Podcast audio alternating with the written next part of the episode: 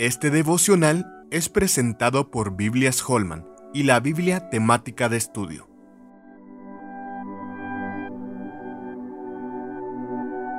La salvación en el Mesías, que él había prometido antes por sus profetas en las Santas Escrituras, Romanos 1.2.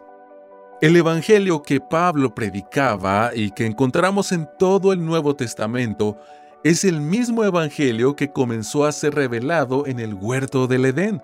Tan pronto Adán y Eva se rebelaron contra Dios, Él prometió enviarles un Salvador que habría de rescatarlos del pecado y de todas sus consecuencias.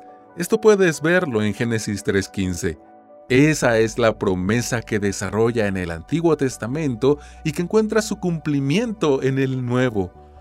Todos los creyentes del antiguo pacto se salvaron porque pusieron su confianza en esa promesa. De manera que hay un solo evangelio en ambos testamentos que miran en dos direcciones distintas, uno hacia el futuro y otro hacia el pasado. Los 39 libros del Antiguo Testamento son 39 postes que Dios colocó en el camino de los israelitas fieles para que supieran que debían esperar por fe en el Mesías que habría de venir.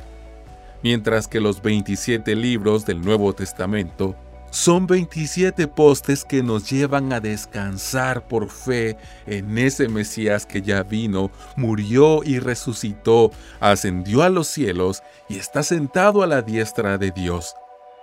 Este Evangelio es certificado tanto por los profetas del Antiguo Testamento como por los apóstoles del Nuevo Testamento. La unidad de su testimonio es prueba poderosa y contundente de su veracidad. Con más de 250 artículos y devocionales teológicos escritos por más de 25 pastores y teólogos hispanos, la Biblia temática de estudio te ayudará a profundizar en el entendimiento completo de la palabra de Dios. Conoce más en www.bibliatemática.com.